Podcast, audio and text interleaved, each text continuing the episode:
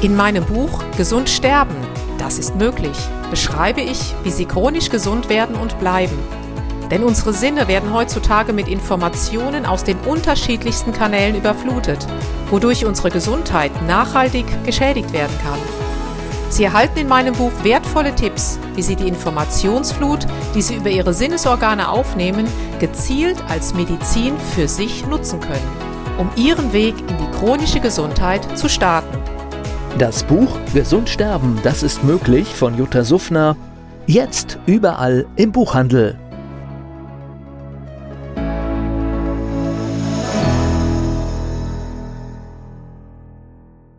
Dieser Podcast wird Ihnen präsentiert von Blue Antox, dem Besten aus der wilden Blaubeere für Ihr Wohlbefinden.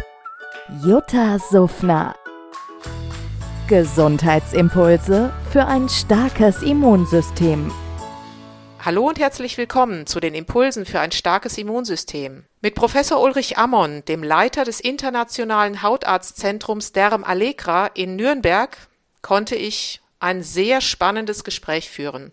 Professor Ammon ist ebenfalls ein Spezialist in Sachen Autoimmunerkrankungen und er führt das Hochdosis-Vitamin D-Protokoll, das sogenannte Coimbra-Protokoll, durch, was insbesondere bei Patienten, die an Multiple Sklerose erkrankt sind, durchgeführt werden kann und zu massiven Erfolgen führt.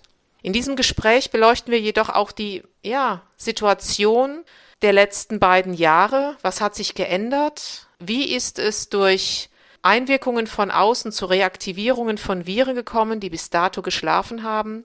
Warum treten momentan Autoimmunerkrankungen immer gehäufter auf? Das Wichtigste aber, nichts bewerten, sondern was können wir tun? Und wie können wir den Menschen, die uns um Hilfe fragen, helfen? Hallo, liebe Freunde der chronischen Gesundheit. Heute wieder mit einem, ja, etwas anderen Dermatologen. Professor Ulrich Ammon hat sich Zeit, extra Zeit genommen nach einem sehr anstrengenden Arbeitstag. Professor Ulrich Ammon ist der Leiter des Internationalen Hautarztzentrums Derm Allegra in Nürnberg. Man meint, ja, er ist ein Dermatologe. Im Laufe des Gespräches werden Sie feststellen, dass es kein normaler Dermatologe ist, sondern ich würde mal sagen, der Columbo der Dermatologen, der nicht einfach irgendwelche Symptome behandelt, sondern dessen Anliegen es ihm ist, die Ursachen zu finden. Und wir wollen einfach über die heutige Zeit sprechen, was uns an Patienten auffällt, was sich verändert hat. Ja, und lieber Herr Professor Ammon, ich danke Ihnen ganz herzlich für Ihre Zeit und dass Sie das Wissen, Ihre Erfahrungen jetzt gleich mit uns teilen werden. My pleasure. Vielen Dank für die Einladung, liebe Frau Suffner. Schön, dass wir uns mal wieder sprechen. Wir hatten uns eigentlich vorgenommen, dass es irgendwann mal persönlich klappt, aber nach langen Zeiten des intensiven Grabens in der Vergangenheit der letzten zwei Jahre haben wir es zumindest jetzt auf diesem Wege wieder geschafft. Freut genau. mich. Vielen Dank.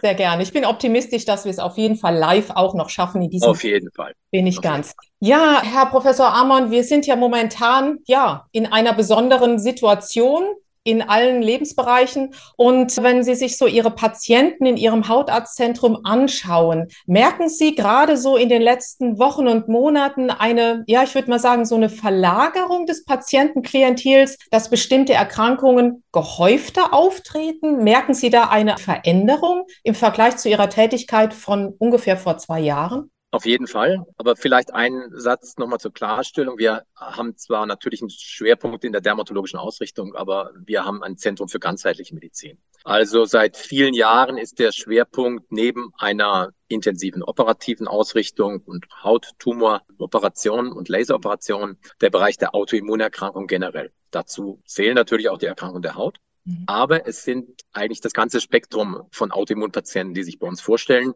Ich betreue über ein bestimmtes Hochdosisprotokoll mit Vitamin D alleine über 150 Patienten mit Multiple Sklerose. Das würde man bei einem normalen Dermatologen auch nicht erwarten, weil wir seit vielen Jahren eben einerseits orthomolekular arbeiten, intensiv uns mit dem Mikrobiom des Darms beschäftigen, Stressdiagnostik durchführen und speziell eben auch im Rahmen der Autoimmunerkrankungen Mitochondriendiagnostik und entsprechende Basis- und ursachenorientierte Therapie dann aufbauen. Das Grundprinzip ist eigentlich eine wie ich immer sage, Schlüssel-Schloss-Behandlung oder eine individualisierte Therapie. Das heißt, bei jedem Menschen geht es nicht um den, um den Fall, den Fall Colitis ulcerosa, den Fall MS, den Fall Schuppenflechte, sondern es geht um Max Schmidt oder wen auch immer, Kurt Müller mit der entsprechenden Diagnose, weil die Entstehung ist natürlich sehr heterogen und dadurch muss auch zwangsläufig über eine Komplexdiagnostik die Therapie dann heterogen und individuell gestaltet werden. Und jetzt zur Beantwortung der Frage, wenn Sie den Schwerpunkt Autoimmunität bei uns wahrnehmen, dann ist eins unumstößlich und ganz offensichtlich, dass wir in den letzten, ja, sagen wir zwölf bis 18 Monaten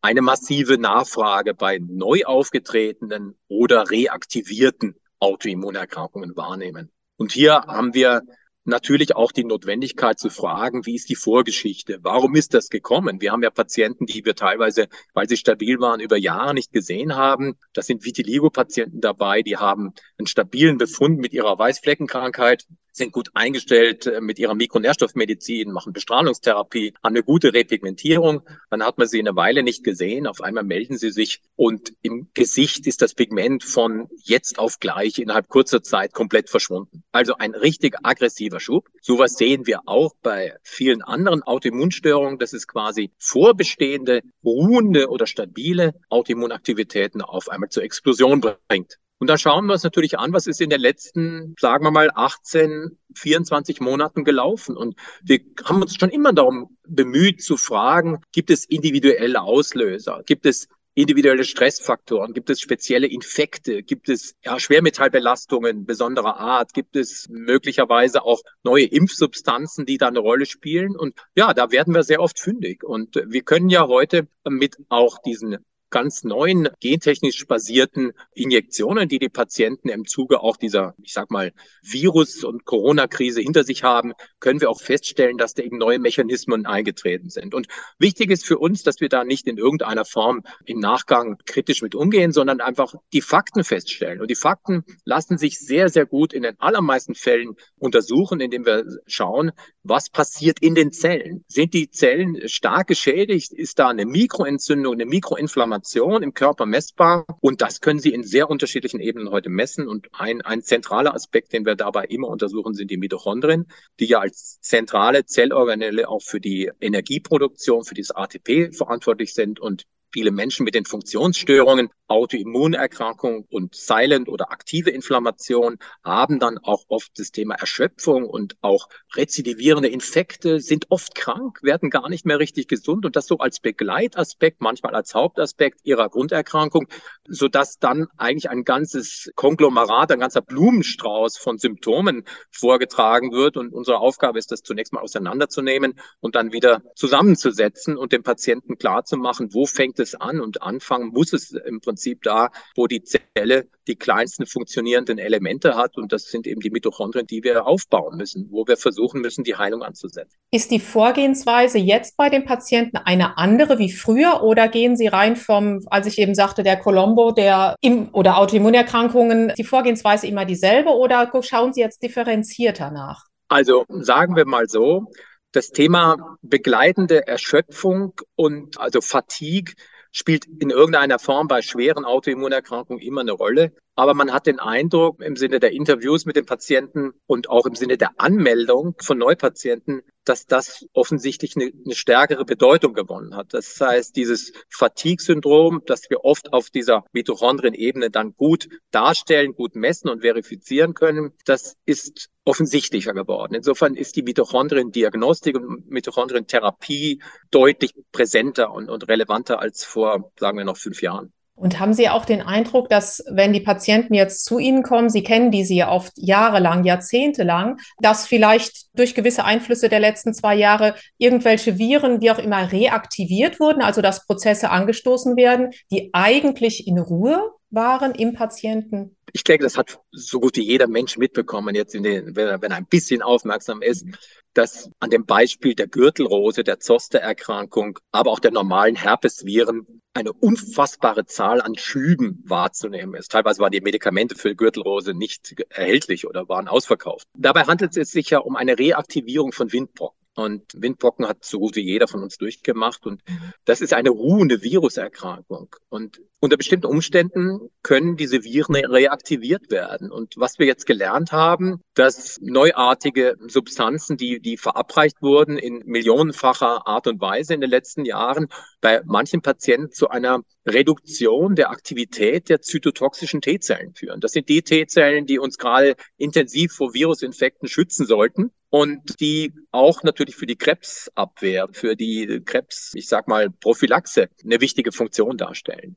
Und wir haben das oft gemessen bei Patienten. Und wir sehen bei einem Teil dieser Patienten, speziell bei den Menschen, die jetzt wirklich eine starke Reaktivierung ihrer Virusinfekte haben. Das ist nicht nur Varicella zoster, sondern das ist auch Herpes, das ist auch Epstein-Barr-Virus, das sind auch Zytomegalie-Viren. Dass bei denen dann häufig diese zytotoxischen T-Zellen oder generell die T-Zellaktivität deutlich reduziert messbar war. Also das macht was mit, mit dem Patienten und dann kommen einfach auch banale Infekte hinzu. Also viele von, von den Betroffenen haben dann mehrfach Corona gehabt oder auch mehrfach, ich sag mal, normale andere Infekte ohne irgendwelche Nachweise von Erregern, weil das ja dann auch nicht mehr wirklich wichtig ist, sondern sie sind einfach nicht mehr gesund. Sie fallen aus und wir haben ja im letzten Winter eine massivste Krankheitswelle in ganz Deutschland gehabt und das war in dieser Form auch, glaube ich, einzigartig in der, in der Dimension. Und hätte man bei all diesen Menschen gleichzeitig mal gemessen, wie, wie gut ihre T-Zellaktivität ist, das ist eine teure Untersuchung, aber zumindest gemessen, wie niedrig und wie schlecht der Vitamin D-Spiegel ist und wie, wie schlecht die Mikronährstoffversorgung allgemein ist, hätte man vielleicht den einen oder anderen auch gut oder besser über den Winter gebracht. Und das ist natürlich auch eine Aufgabe von uns, dass wir bei solchen Betroffenen, die dann immer wiederkehrende Infekte haben oder gar nicht mehr richtig gesund werden, darauf achten, wie ist dieses Mikronährstoffportfolio und das sind die, die Klassiker, ja, D und wir haben natürlich das Zink, das Vitamin C und die Omega-3-Fettsäuren und das Selen, das ist nicht zu vergessen. Und wenn Sie dann die Messungen machen und die Patienten bringen überhaupt nichts mit an Vorbefund im, oder gar vor Therapie oder, oder Mikronährstofftherapie, dann finden Sie natürlich grottenschlechte Spiegel. Und das, das ist alles vorhersagbar, aber es bleibt eben das Individuelle, dass wir es halt möglichst auf Patientenebene dann messen und dann sagen, passen Sie auf, Sie, Sie brauchen die nächsten acht Wochen jetzt wirklich jeden Tag 20.000 Einheiten Vitamin D, ja, bis die Spiegel so angefüllt sind, dass wir zufrieden sind. Und das soll auch so bleiben. Und nicht die Aussage von konventionellen Ärzten, die dann sagen, ah, Vitamin D-Mangel im Winter hat jeder und das ist normal und es reicht, wenn sie im Sommer dann ein bisschen in die, ins Freie gehen und so. Ich meine, das sind natürlich irgendwelche überholten Weisheiten, die wir heute nach hochwissenschaftlichen Untersuchungen von Forschern auf der ganzen Welt mit so einem, mit vielen Kilo Publikationen einfach definitiv als Falschmeldung stehen lassen müssen. Und wir müssen das kommentieren und dann sagen, dass das kann nicht sein, dass immer wieder da eine, eine Gegenrede stattfindet, die also jeder wissenschaftlichen Grundlage entbehrt. Also das Zusätzlich zu den Mitochondrien ist natürlich wichtig, dass wir dann gerade diese Viruszellaktivierten Patienten auch auf der Nährstoffebene hochwertig versorgen. Ja, weil Sie das eben mit dem Vitamin D ansprachen. Letztens stand ja sogar in dem Fokus in einer für viele Menschen zugänglichen Zeitschrift, dass eine entsprechende Vitamin D-Supplementation das Krebsrisiko reduzieren würde. Also vielleicht eine Wundernachricht. Ich glaube, das ist, ja, das ist ja böse. Es muss ja verboten werden. Also das äh, also, war ich. Da bin ich ja überrascht. Also ich lese jetzt diese Medien nicht, aber für uns ist das natürlich in irgendeiner Form geradezu lächerlich, dass dann immer wieder in kleinsten Häppchen an irgendwelche schon lange wissenschaftlich hochwertig evidenzbasierten Wahrheiten als, als Neuigkeit verkauft werden. Nein, nein. Wir haben es mit anderen Dingen zu tun, die dafür sorgen, dass im Prinzip solche wirklich wichtigen Informationen der Krebsprophylaxe, das gilt ja für Brustkrebs, das gilt für Prostatakarzinom, das gilt für Darmkarzinom im Mindesten, aber es geht eben auch um die um die Entstehung von Autoimmunerkrankungen. Also das können wir ja für die MS beweisen. Da ist ein kausaler Zusammenhang zwischen Vitamin D-Mangel und MS-Entstehung. Das ist mehrfach mit hochwertigsten statistischen Methoden wie der Mendelschen Randomisierungstechnik bewiesen worden.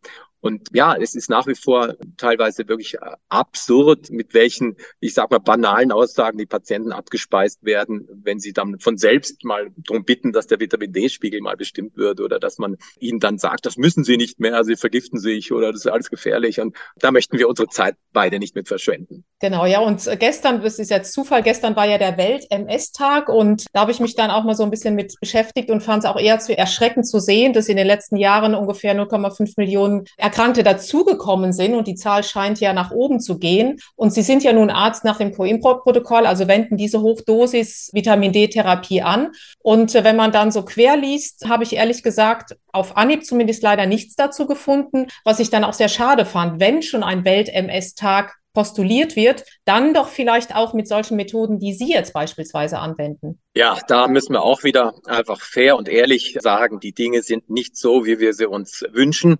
Das gibt ja kaum eine der großen Pharmafirmen, die nicht MS-Präparate entweder auf dem Markt oder in der Pipeline hat. Ist ja ein Riesenbusiness. Das gilt für alle Autoimmunerkrankungen. Das heißt, eine Zunahme der Autoimmunerkrankungen bedeutet fast zwangsläufig eine unglaubliche Zunahme auch an Medikation und damit an Umsätzen. Und wenn jetzt Ärzte und Therapeuten wie wir hergehen und sagen, wir können eine akute, schubhafte MS, speziell bei jungen Frauen, ich meine, das ist so der Idealfall, mit einer Hochdosistherapie nach dem Coimbra-Protokoll wirklich zum Stillstand bringen. Und Dinge, die jetzt nicht älter als zwei Jahre äh, sind, an Schäden auch wieder zurückbringen, also in die Normalisierung führen, ja, dann gilt das fast schon als Verschwörung. Aber wir, wir können das belegen und es gibt ja weltweit Erfahrung mit dem Protokoll, so dass wir sagen können, das sind jetzt auch, ich sage mal, keine Einzelbeobachtungen. Und das ist natürlich etwas, was wir auch übertragen müssen. Wir, wir müssen einfach zur Kenntnis nehmen, dass diese Möglichkeiten zur präventiven Medizin oder auch zur frühzeitigen Behandlung und Stabilisierungstherapie beginnend chronischer Autoimmunerkrankungen heute ja in der Lage wäre, den Patienten nicht nur dauerhaft mehr Lebensqualität, sondern eben auch potenzielle Nebenwirkungen von Medikamenten zu ersparen, mehr Lebensqualität zu vermitteln und die Nebenwirkungen zu, zu reduzieren und ihnen eben auch eine Option zu bieten, dass das Ganze zur Ruhe kommt. Wir können das ja messen. Ich meine, wir messen, dass die Silent Inflammation, die High Sensitive CRP, die Interleukin-6-Werte, die Krankheitsaktivitätsmarker, das, das können Sie ja in allen Ebenen messen. Dazu gehört natürlich nicht nur Vitamin D, da wollen wir uns nichts vormachen. Das, das muss eingebettet werden in ein Konglomerat an Lebensstiländerungen. Wir müssen über die Ernährung reden, wir müssen das Mikrobiom der Patienten kennenlernen, wir müssen uns also mit dem Darm sehr intensiv beschäftigen. Extrem wichtiges Immunsystem des Körpers. Aber die Fakten sind ja da. Ich meine, wir haben diese wissenschaftlichen Basisinformationen in den letzten Jahren von Top-Forschern erarbeitet bekommen. Das Lernen hört ja nicht auf. Aber wenn wir das, was wir schon haben, anwenden, dann sind wir in einer wirklich hervorragenden Ausgangsposition für sehr, sehr viele Betroffene. Aber der Gap, die, die Lücke zwischen dem, was wir machen könnten und was wir ganzheitlich auch wissen und dem, was im Alltag gemacht wird in dieser leider konventionellen Medizin, der ist so groß, dass das von mir jetzt nicht als Kritik am einzelnen Arzt verstanden werden darf, aber als Systemkritik. Das möchte ich ganz bewusst betonen, dass ich das sehr, sehr scharf kritisiere, weil das Wissen von den Dingen, die wir mittlerweile zu den Themen Vorbeugung und frühzeitige ganzheitliche Behandlung wissen, das ist so breit, dass eigentlich es einer intensiven Fortbildungsinitiative bedürfte, um die Basisinformation, das ist, muss ja nicht spezifisch hochwertig alles bis ins kleinste Detail sein, aber die Basisinformation in alle Arztpraxen hineinzubringen. Und da bin ich jedem hochwertig entwickelten Heilpraktiker heute dankbar, der sich der Patienten annimmt, die eben offensichtlich in der normalen Medizin auf der Strecke bleiben. Sie haben eben zwei Wörter angesprochen, einmal Prävention und dann Darmmikrobiom. Jetzt würde man ja, wenn man zu Ihnen kommt, Sie sind natürlich ganzheitlich und da gehört der Darm Darm nur einfach dazu. Viele Menschen sind doch vielleicht auch überrascht, wenn sie nachfragen, wenn eine Mama mit ihrem kleinen Kind kommt mit Neurodermitis oder Dingen, die eben über die Haut sich zeigen, dass sie dann erstmal ja den Darm regelrecht untersuchen, egal ob es jetzt Stuhluntersuchung, Blutuntersuchung oder sowas ist. Sind die Menschen da immer noch überrascht, wenn sie dann beim Darm anfangen, obwohl sie sagen, ja, aber Herr Professor, ich habe ein Hautproblem? Also, das hat sich in den letzten Jahren, sagen wir mal, in den letzten fünf Jahren deutlich verändert. Heute wird von vielen Patienten das Wort Mikrobiom durchaus verständnisvoll entweder selbst ausgesprochen oder zumindest äh, mir zugestimmt, wenn ich das anspreche. Auch, also da wundert man sich eher, dass eigentlich in der, in der Ärzteschaft dieses Thema viel weniger präsent ist als bei den Betroffenen. Natürlich muss man fairerweise sagen, ich habe eine Selektion an Patienten. Das sind natürlich Menschen, die uns dann meistens in der dritten oder vierten Stufe aufsuchen, weil sie halt sonst schon überall waren und dann suchen sie halt ein spezialisiertes Zentrum auf. Wir haben ja Patienten aus ganz Europa und die dann auch wirklich mit dem Flieger oder viele, viele Stunden im Auto oder im Zug kommen, sodass man dann auch sagen kann, man, es bestehen schon Vorinformationen, dass die Patienten einfach nicht so aus, ins Blaue hinaus sich bei uns anmelden, sondern eigentlich äh, wissen, dass da ganzheitliche Diagnostik gemacht wird und wir haben das ja auf der Webseite Parameter draufstehen. Also das ist eigentlich was sehr Positives. Das heißt, wir holen die Patienten schon auf einem anderen Level ab und können eigentlich dann sagen, ja, wir versprechen ihnen, dass wir auf der Basis dieser Informationen, die ihnen bisher halt fehlt oder vielleicht war es bruchstückhaft vorhanden, dass wir zumindest ein ganzheitliches Therapiekonzept erarbeiten, mit dem sie halt die nächsten Monate dann arbeiten werden. Es ist aufwendig, es kostet Zeit, es kostet auch Geld, da müssen wir uns gar nichts vormachen. Aber es ist auf Dauer natürlich ein Investment, wo man im Sinne der Lebensqualität und der Krankheitsstabilisierung zumindest sehr realistische, hohe Chancen hat, dass man einen anderen Zustand, anderes Level erreicht und sich auf Dauer vielleicht wirklich mit seiner chronischen Erkrankung deutlich besser fühlt. Haben Sie denn auch so in den, jetzt in Ihrem Patientenklientel, weil Sie das eben erwähnen, so den Eindruck, dass diese ganzen Entzündungsparameter, die Sie untersuchen, egal ob es jetzt im Darm ist, im Blut, dass sich dort was verschoben hat, also dass die schon explodieren? Das ist zumindest so mein Eindruck, dass diese ganzen Entzündungsparameter teilweise durch die Decke gehen. Also auch da wieder individuell, je nach Ausgangszustand und je nach individueller Vorgeschichte der letzten, sagen wir ruhig nochmal zwei Jahre, haben wir durchaus ein sehr differenziertes Bild. Es gibt Menschen, die, die kommen rein und sind wirklich völlig, ich sag mal, ohne, ohne jede Fremdeinwirkung im System und kommen zu uns und haben halt von Haus aus eine Allergieneigung von früher oder haben eine Hashimoto, den sie lange mit sich rumtragen. Und wir sehen, dass das eigentlich stabil ist. Und manchmal muss man an den Nährstoffspiegeln was tun. Dann haben wir die andere Gruppe, die dann wirklich schwerst krank kommt. Und da ist logischerweise viel häufiger zu sehen, dass die Mikroentzündungsmarker erhöht sind. Wir haben fast immer Leaky Gut. Das heißt, der, der Darm ist durchlässig. Der Darm ist ein Stressorgan. Und wenn wir den Darm parallel anschauen mit der Nebenniere, das heißt, wir messen Cortisol im Speichel und messen auch die Herzratenvariabilität, das heißt, schauen uns die, die chronische Stressbelastung an, dann finden wir oft Parallelen. Das heißt, der, der Darm ist, hat eine ganz schlechte Muzinschicht. Wir haben ganz schlechte Bildung von Schleim im Darm. Dadurch ist der Schutz im Darm schlecht. Der Darm wird durchlässig und dadurch habe ich eine erhöhte Immunreaktion auch gegenüber Nahrungsmitteln, die ich vielleicht sonst früher vertragen habe. Es betrifft oft Milchprodukte, es betrifft oft natürlich Getreide, aber auch Hühnerei und, dann oft Banane, also Dinge, wo die Menschen eigentlich gar nicht so drauf kommen.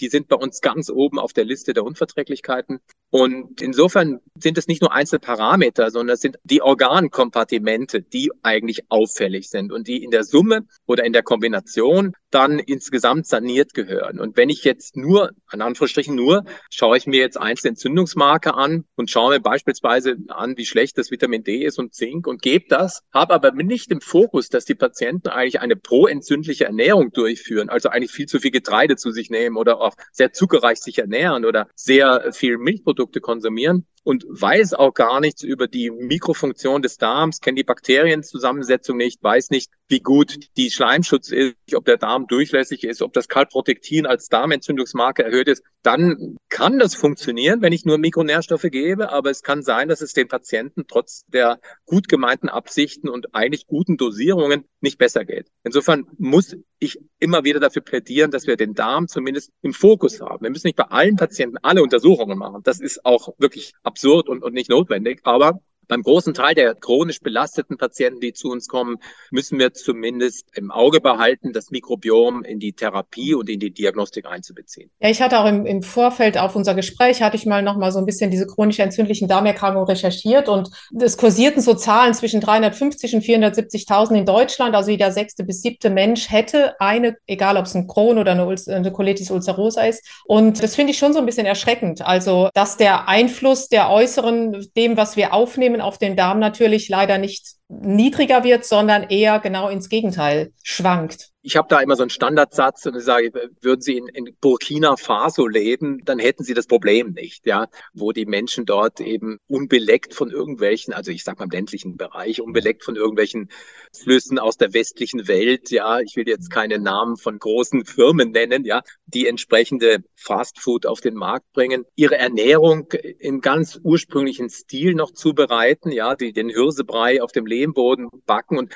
ich sage nicht umsonst Burkina Faso, weil es hat eine gute Mikrobiomanalyse mal gegeben zwischen Burkina Faso und Italien und genauer gesagt Florenz. Und da hat man Kinder untersucht und hat das Mikrobiom zum Zeitpunkt der Geburt und zum Zeitpunkt da, ich glaube, zum sechsten Lebensjahr nochmal untersucht. Und da sind natürlich dann zum, zum sechsten Lebensjahr so phänomenale Unterschiede. Und bei den Kindern von Burkina Faso, die haben genau das gleiche gesunde Mikrobiom, wenn sie sechs Jahre alt sind, weil da eben keine Antibiotika und keine Zuckersubstanzen etc. Einfluss genommen haben. Und Insofern die Zunahme entzündlicher Darmerkrankungen, das ist definitiv ein westliches Phänomen. Punkt. Und äh, viele Menschen haben Vorstufen und die Vorstufen werden bei uns immer so als Reizdarm bezeichnet. Das ist eine sehr irre Bezeichnung. Ja, Reizdarm ist dann der Gastroenterologe führt eine Magen-Darm-Spiegelung durch und findet es. Also da werden da Biopsien genommen und man findet halt weder den Crohn noch die Colitis noch eine Zöliakie, was auch immer. Und da ist der Patient halt irgendwie hat einen Reizdarm. Das ist dann frustriert, weil dann kann er entweder sagen, zuerst leben Sie damit und machen Sie mal Urlaub oder Sie nehmen Psychopharmaka oder irgendwas, was den Darm beruhigt.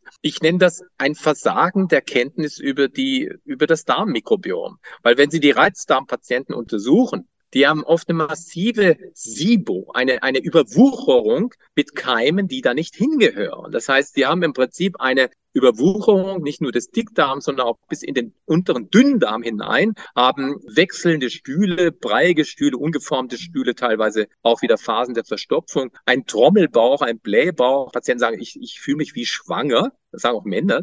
Würde ich sagen, okay, da denkt man nochmal drüber nach, was dann der Grund sein könnte. Und am Ende kriegen wir es raus. Das heißt, wir können die Patienten heilen. Wenn Sie den Patienten, die das zehn Jahre Reizdarm haben, wenn Sie dann die HRV messen, messen dann die, die Stressbelastung, dann ist ja kein Wunder, dass da der Sympathikuswert durch die Decke geht. Die sind ja einfach massiv gestresst durch diese Situation. Aber Sie finden niemand, der hilft, ja. Und es gibt so Reizdarm, gibt es eine Leitlinie. Leitlinie, können Sie anschauen, ja. Da schauen Sie mal nach Mikrobiomdiagnostik, das werden Sie nicht finden. Das ist irre. Das System ist wahnsinnig. Aber ich bin leider, ich bin eigentlich ein fröhlicher, grundoptimistischer Mensch, aber diesbezüglich bin ich ein bisschen in die Skepsis gekommen, weil ich äh, merke, wie sich das in den letzten Jahren entwickelt hat und was da heute in den Krankenhäusern äh, teilweise abläuft. Also, dass es eigentlich wirklich nur noch um das Durchschleusen von Diagnosen geht und der Mensch dann eigentlich im weitesten Sinne keine Rolle mehr spielt und dass man auch mit den Mitarbeitern umgeht, als wäre es eigentlich nur noch, nur noch Ware. Und dann wundert man sich, dass die Menschen krank sind und weglaufen und keine Lust mehr haben und so. Das ist erst ein weites Feld ja, Spontane lässt grüßen, aber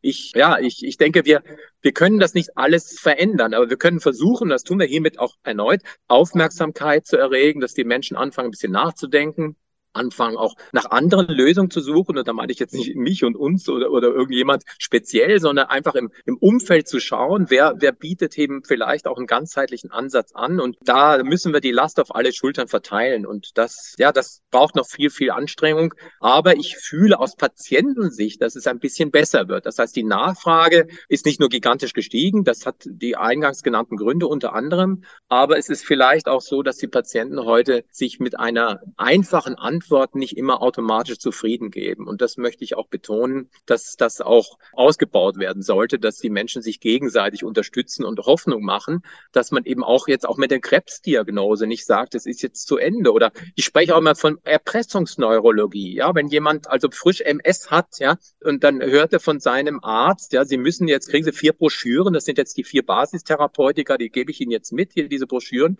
Und eine von davon müssen Sie machen, ja, weil sonst landen Sie im Rollstuhl. Also das ist meine Bezeichnung für Erpressungsneurologie. Es gibt Ausnahmen, aber die kann ich wirklich fast an, was ich kenne, von meinen MS-Patienten einer Hand abzählen. Und wir haben ja Kliniken in der Umgebung, wenn die Patienten dazu Primärdiagnostik wegen MS-Schub aufgenommen werden, dann wird in einer Klinik das Vitamin D gar nicht gemessen. Also das obwohl wir wissen, dass der kausaler Zusammenhang ist. Und in einer anderen Klinik wird gemessen, aber dann hat jemand einen Spiegel von, was weiß ich, 12, 15 und da gehen die nach Hause mit, mit 1000 Einheiten Vitamin D, also was man so ein, so ein Baby geben würde, also ein Kleinkind. Ja. Was soll das dann? Also das, ob das ja Alibi ist oder ob das einfach schlicht Nichtwissen ist oder Ignoranz, ich weiß das nicht, aber mir tut es um den Menschen leid, der dann betroffen ist. Ja. Und was sie sich da für unempathische Sätze anhören müssen, das reißt mir wirklich den Boden unter den Füßen weg. Und insofern, es ist viel zu tun, Frau Suffner. Und wir, wir können nicht alle gleichzeitig, ich sag mal, behandeln. Und wir haben jetzt das große Manko, wenn man sich da ein bisschen aus dem Fenster lehnt und halt mehr tut, weil man eh schon auf der, auf der Schiene Autoimmunität unterwegs ist, dann haben sie natürlich eine unfassbare Nachfrage. Wir sind jetzt mit Neupatienten, ich traue mich das kaum zu sagen, im Februar. Wir haben jetzt differenziert zwischen Patienten, die ich unbedingt anschauen muss. Also jemand, der eine Autoimmunität an der Haut hat, der braucht natürlich da wirklich ein ausführliches Fenster, damit ich alles, jeden Quadratzentimeter mir anschauen kann. Und dann haben wir Patienten, die jetzt nur in Anführungsstrichen zur Diagnostik kommen. Und das sind auch Leute, die kommen weite Wege, die, die sehe ich auch, aber da ist natürlich die Zeit dann stark eingeschränkt und die bekommen dann halt ein sehr ausführliches Therapiekonzept, alles sowieso per Post dann ausführlich zugeschickt, sodass wir versuchen, so ein bisschen Kompromisse einzugehen, damit wir nicht jetzt unendlich lange Vorlauf haben. Und ich bin jetzt dabei, habe glücklicherweise eine Kollegin gefunden, die Internistin ist und die, die sich momentan intensivst hochwertig ausbilden lässt und dann hoffentlich Ende, des Jahres spätestens zu uns stößt und uns unterstützt. Und wir haben ja jetzt noch einige Serien von Autoimmuntherapeuten-Ausbildung durchgeführt. Ich habe jetzt momentan wieder eine Serie, die läuft jetzt gerade in Salzburg, der läuft jetzt im, Juni, ist jetzt der dritte Zyklus, das sind, Zyklus, das sind immer drei Zyklen. Der erste Zyklus ist Krankheitsbilder und Ursachen, der zweite Zyklus ist Diagnostik und der dritte Zyklus ist dann die Therapie, unter anderem auch das Hochdosis Vitamin D-Konzept. Das ist jetzt äh, natürlich für Ärzte ausgerichtet. Aber die Gruppen sind relativ groß und äh, das sind ja alles Menschen auch, die eine gute Grundeinstellung bereits mit sich bringen, auch orthomolekular vorgebildet sind. Wir machen das aktuell über die Ärzteplattform Österreich. Das ist also das ist eine ganz tolle Plattform von dem Professor äh, Harald Stossier.